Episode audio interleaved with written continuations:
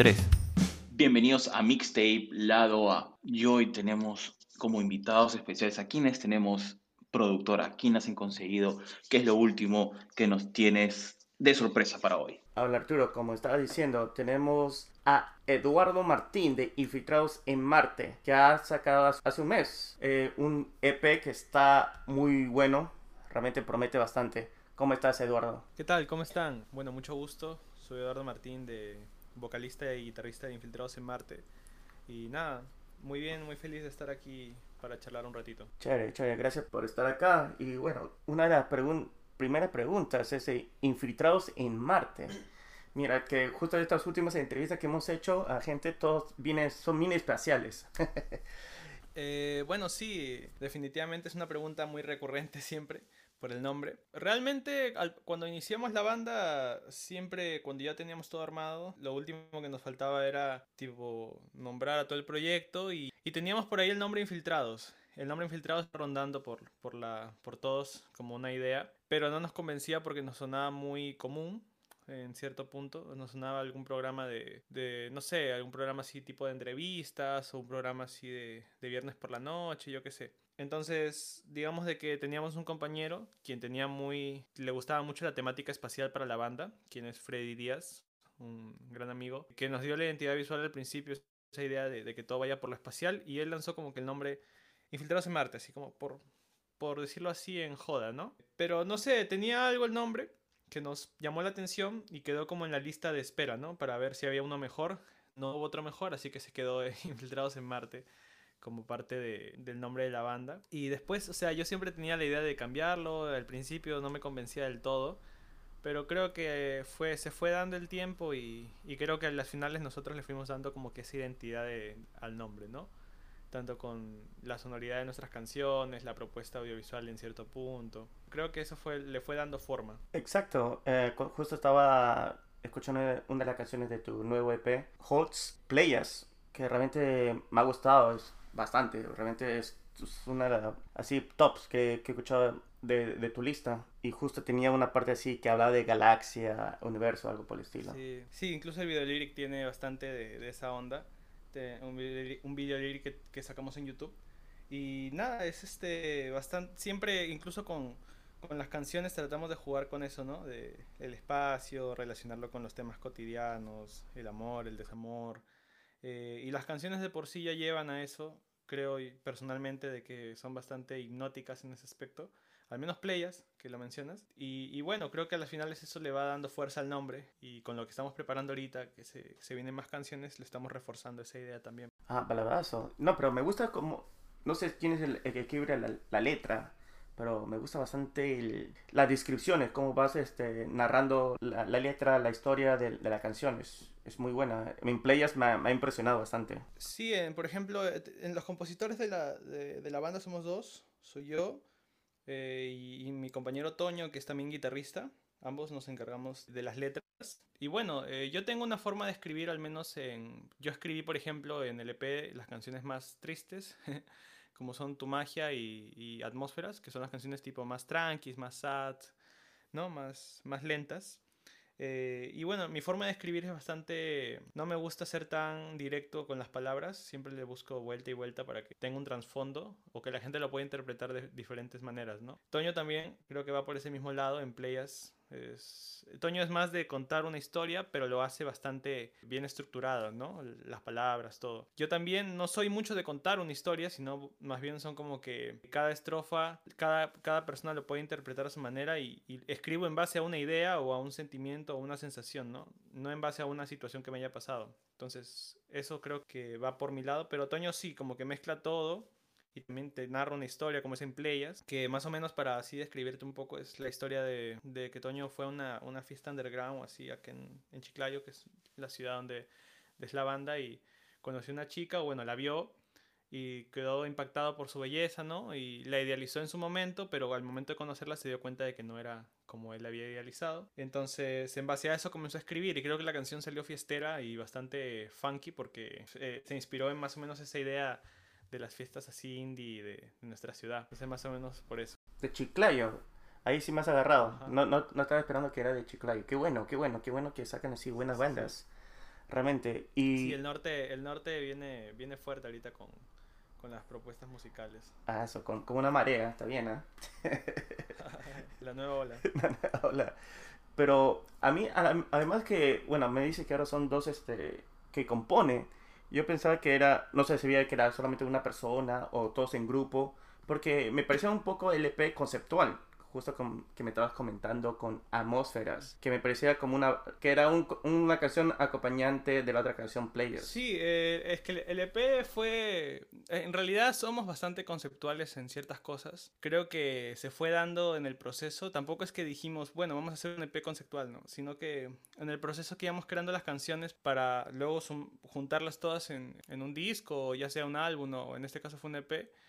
Eh, vimos de que las, cuatro canciones que teníamos hasta el momento y las dos que habíamos lanzado contaban algo eh, o tenían relación con algo, una chica, en este caso, ¿no? Pero no directamente, o sea, en algunas ocasiones no era la misma chica, ¿no? En algunas ocasiones podría ser este, eh, una, una versión de una, de una chica así en, en una fiesta, en otras puede ser como que la versión de de una, de un desamor, de una despedida, una ruptura amorosa que es como mucha gente interpretó atmósferas, eh, aunque yo lo veo más como una despedida que puede ser ya sea de una relación o de una amistad, de lo que sea. El concepto va más o menos por ahí, una despedida y eso, ¿no? Pero sí, eh, incluso hasta en las portadas, si te, te, fijas, las portadas tienen una relación desde que sacamos tu magia hasta la portada final de, ah, de Hall. Eh, por ejemplo, la portada de tu magia son unas manos, después en Playa son como unas manos con un teléfono y, y es como que de a poco se va mostrando, ¿no? El, misterio se va resolviendo y ya en la portada de Hall decidimos como que mostrar a una chica, ¿no? Lo más... Tratamos de que la mirada sea, sea impactante, al menos en, la portada, que ni bien la veas, digas como que, ah, ahora entiendo todo el proceso de, de las antiguas portadas y todo eso. Fue como que la, la parada final de todo lo que estábamos haciendo. Pero ¿qué tal planeamiento? Ustedes ya lo tienen más o menos ya listo el calendario. Bueno, eh, esto lo hacemos de esta manera, ponemos la, ilu- la ilustración el cover, la carátula en esta fecha, de ahí sacamos este cover. ¿Así lo hacen? Sí, somos bastante ordenados. Eh, por ejemplo, tenemos un cronograma, un cambio que nos ayuda con las fechas. No éramos tanto así al principio. Bueno, siempre hemos sido con mucha disciplina. De, por ejemplo, si un día hay ensayo, ensayo. Pero obviamente no teníamos mucha experiencia en el tema de, de lo que son lanzamientos al principio, ¿no? Como cualquier banda. Pero sí estábamos interesados en aprender, o sea, sabíamos que la cosa no iba a ser simplemente ir a tocar en conciertos y ya, sino que queríamos tener un, impacto en redes, un impacto en, en prensa, no solamente ir a tocar y, se acabó. Pasó lo de la pandemia en 2020 y fue como que la oportunidad perfecta para dedicar nuestro tiempo a, eso, ¿no? Entonces contactamos un equipo de, de management quien nos apoyó mucho de que es, los Beats. Es un equipo muy bueno de, de management en, en el norte, en Chiclayo. Y nada, como que nos ordenó algunas cosas y aprendimos bastante en ese proceso de, de cómo hacer un, lanzamiento, cómo, cómo, cómo tener un impacto en la, en la gente. Y así fue como remamos hasta llegar a- al EP, ¿no? Que prácticamente todo el proceso se dio en un año, entre grabaciones, planeamiento, todo, ¿no? Así fue más o menos. Pero sí, somos bastante organizados. Siempre lo hemos sido y, y bueno, cada vez lo hemos, sido, lo hemos ido siendo más. Buenísimo, ¿no? Eso realmente es algo demasiado bueno para una banda que, que, que ha empezado y que está dando buen paso. Siempre es eh, organizado y, y bueno en el cronograma. Justo habíamos hablado con Lego Manager hace unos, unos un mes, unas semanas, y siempre dice que es importante llevar un cronograma para esos casos. Sí, yo pienso que es fundamental porque llega un, un punto en donde si, bueno, somos seis integrantes, ¿no? Y llega un punto en donde si no nos organizamos para hacer las cosas, puede ser un... Incluso si fuera un... O sea, si, si se tratara de un solista, tendría que haber un planeamiento, ¿no? Para saber qué fecha es la adecuada para sacar este tema, este otro. No simplemente sacar por sacar. Eh, porque no, lo que buscamos es que nuestra música sea escuchada, tenga un impacto, que llegue a la gente y ahí recién recibir todo el feedback de, de a ver si les gustó, ¿no? Entonces, creo que es importante el planeamiento, la organización, todo eso, ¿no? Ah, muy aparte de la música, eh, es importante estar organizado. Claro, ¿y, y por qué ese nombre Holtz? Eso también me fue una in- interrogante para mí. Sí, somos. Nos, nos gustan los nombres raros. Eh, eh, por ejemplo, Halls es lo, lo puso Toño, el, el otro compositor de la banda, Toño. Porque él dijo que había visto una película, que no recuerdo ahorita el nombre exactamente. Es una película en la cual narran la historia de Beethoven. Entonces Beethoven cuenta, según la película, de que tenía una, una especie de musa, un acompañante que lo ayudaba en lo que era las composiciones, servía de cierta inspiración para él, según lo que nos comentó. Entonces, sentíamos de que eh, eh, la, la, chica era Anna Holz, Anna Holz, si no me equivoco. Eh, entonces, digamos de que iba bastante relacionado a lo que era el concepto del EP porque si bien el EP no era como que inspirado todo en una sola chica, pero sí era como que diferentes historias relacionadas con una chica, ¿no? Para que de repente para mí tenía un significado, porque yo había conocido a alguien, para Toño otro significado, por lo que te comenté la historia de Playas. Entonces, así fuimos buscando la relación entre eso y como nos gustó mucho eh, cómo compenetraban ambas historias, le, decidimos poner y también como una cierta, porque teníamos muchos nombres, pero también eran un poco comunes, sin, como el nombre de la banda también nos gustaba que sea diferente, ¿no? Que tenga un, algo distinto, algo, algo de donde puedas, puedas, por ejemplo, buscarlo en Spotify y solo encuentres Halls, ¿no? No va a haber otro nombre más así. Entonces, de esa forma fue como, como llegamos a, a ese nombre. Interesante, Anna Holtz. no, no, nunca había escuchado ese nombre, pero claro, tiene un poco más sentido con, con, las canciones también que ustedes ponen. Claro, pues tienes una musa y eso va. Dentro, dentro, detrás de las canciones hay, hay una musa, así, una, una inspiración que, que, puede ser, que es una chica, ¿no? Eh, después de que las canciones hablen directamente de ella, puede ser, eso es otra cosa, ¿no? Sino que sirve como de inspiración del momento, de cómo te hizo sentir en su momento y todo eso. Básicamente va por ese lado. Claro, y justo estaba viendo en YouTube un video que eh, no sé si eras tú o Otoño, el de que hizo en loop version. Ah, sí, soy yo. Es el...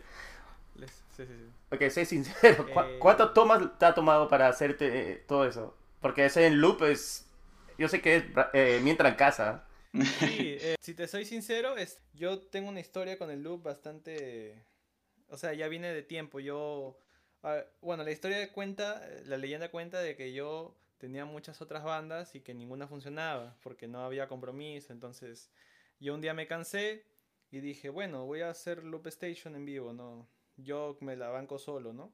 No quiero, no necesito una, esa era mi, no necesito una banda. Entonces, me, me pude, bueno, en ese tiempo mis padres me pudieron como que obsequiar una Loop Station que es, hasta, hasta el día de hoy la tengo, obviamente, ¿no? Y nada, es mi herramienta de trabajo también al momento de componer. Dejo ahí sonando algunas cosas y, compongo, escribo encima de eso. Y nada, es como que ya tenía yo práctica, no era, no era alguien nuevo en el loop, en, en el mundo de, de lupear en vivo.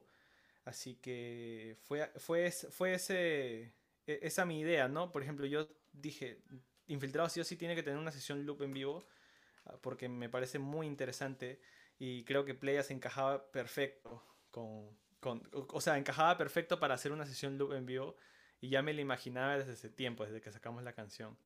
Así que fue como parte de, de, la campaña de lanzamiento. Yo dije, bueno, puedo hacer una sesión loop acá. Yo estoy en Lima, por ejemplo.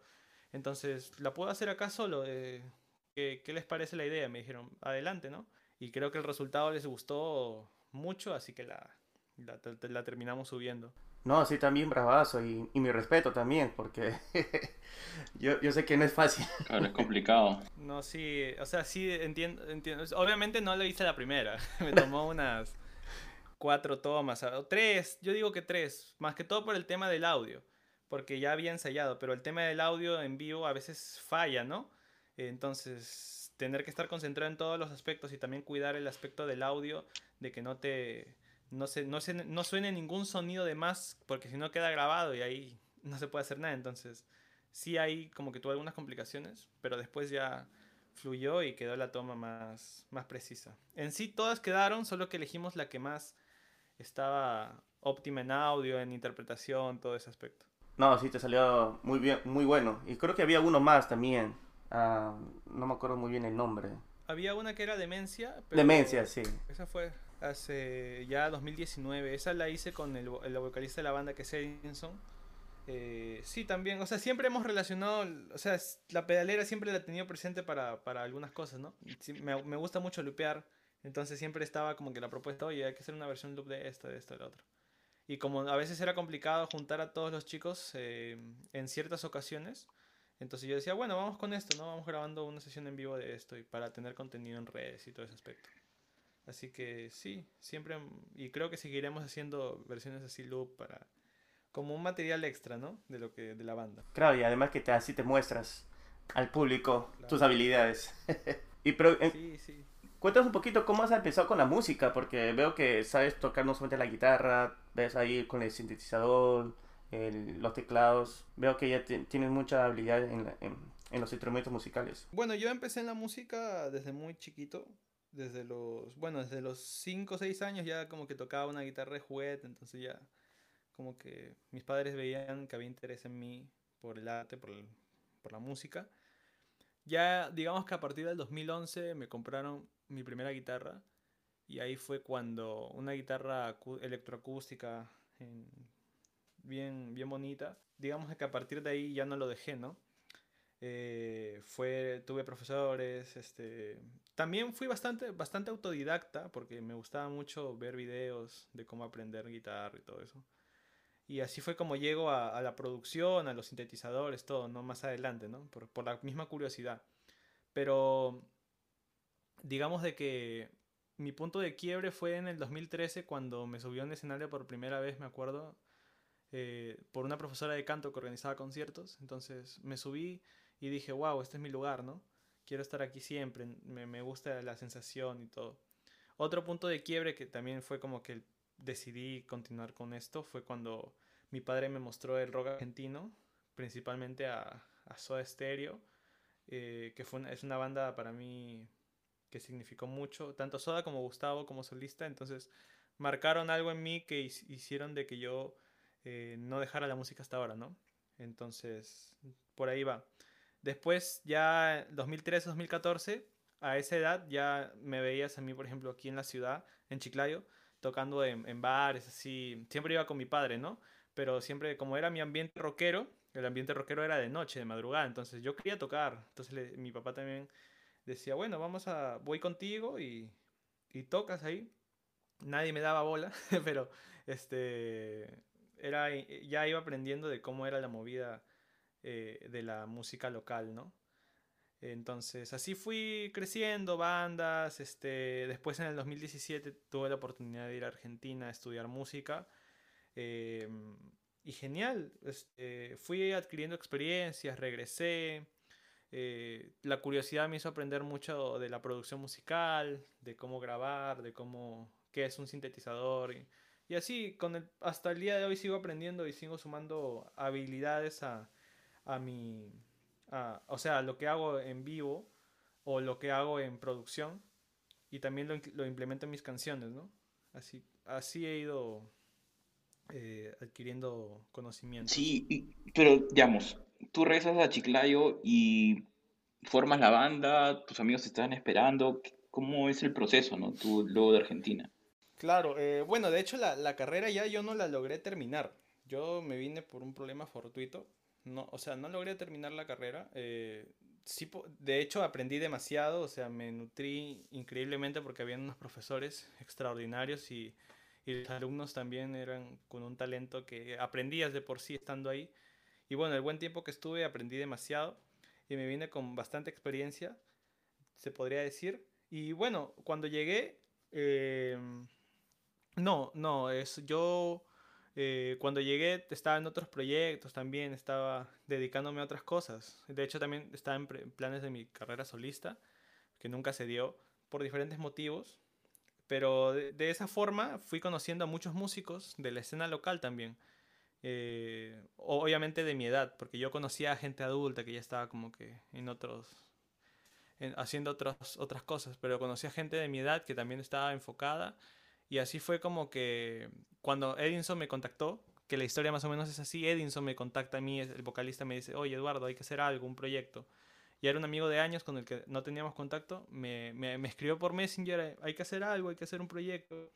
Y yo como que estaba, ah, otro proyecto, bueno como soy de decirle casi sí a todo. Entonces le dije, bueno, vamos a conversar. Me mostró que él también tenía canciones, me gustaron. Y bueno, él me dijo, hay que hacer una banda. Y yo le dije, bueno, ok, pero van a pasar estas cosas. Yo le dije, no va a haber compromiso en ciertas partes. Pero tienes que llamar a las personas adecuadas. Entonces yo ya conocía bastante, eh, bastantes músicos, entonces llamé a los que yo creía que podrían este, ser comprometidos. Entonces llamé a Alfredo, que es el bajista, a mi mejor amigo, que es Jair, tecladista y productor de la banda también. Eh, Ángeles, que es la baterista, y llamé a Toño, que en ese momento lo conocía por ser guitarrista, ¿no?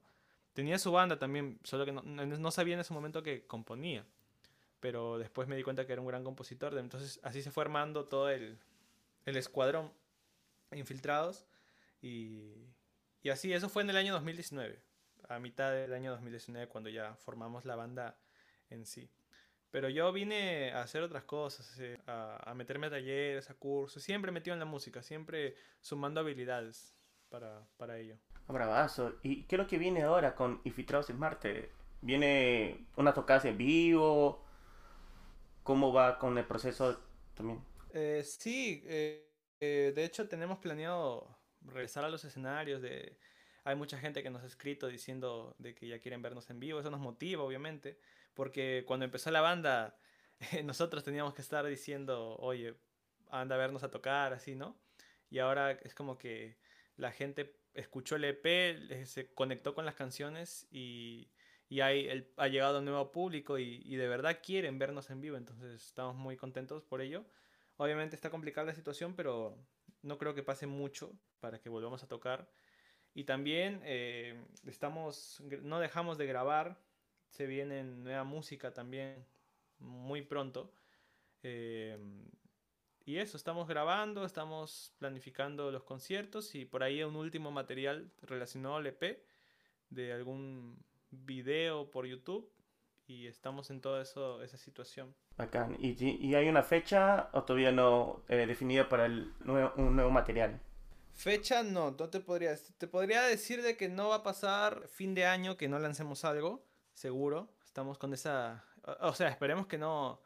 Porque siempre uno organiza, pero pasan cosas. Entonces, tenemos la meta de que hasta, hasta fin de año lancemos como para despedir este año que fue muy lindo para nosotros con todos los lanzamientos que tuvimos. Eh, sería lindo despedirlo con, con una canción. Ya como tirando una, un indicio de lo que viene, lo nuevo, ¿no? El nuevo sonido que vamos a tener o, o lo que se viene el otro año, ¿no? Pero estamos este, trabajando en eso para, para, ver si sale. Y en cuestión de los conciertos, todavía no tenemos ahí sí fecha definida, pero también tenemos la esperanza de que podamos hacer un concierto así exclusivo, así infiltrados, concierto, presentando halls, que no lo hemos hecho porque obviamente ha pasado toda esta situación.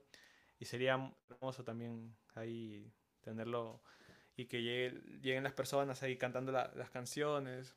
Sería, Estamos, estamos planeando todo eso, pero fecha así definida no tenemos. Bueno, espero que sea pronto para que la gente disfrute en vivo las canciones de Infiltrados en Marte, porque realmente promete y sé que lo va a gustar la gente si no lo ha escuchado antes. Y bueno, me estaba diciendo que viene un nuevo sonido también, que se meten a la cumbia. Eh, bueno, de hecho los chicos, eh, Edison es un gran fan de la cumbia, pero no, em, no, eh, de hecho viene algo más, a ver si te tiro algún indicio, algo mucho más dream pop, ¿no? Más, incluso más de lo que fue el EP. Se vienen más por ese lado, más sintetizadores, más, más, más synthwave, toda la cosa, ¿no?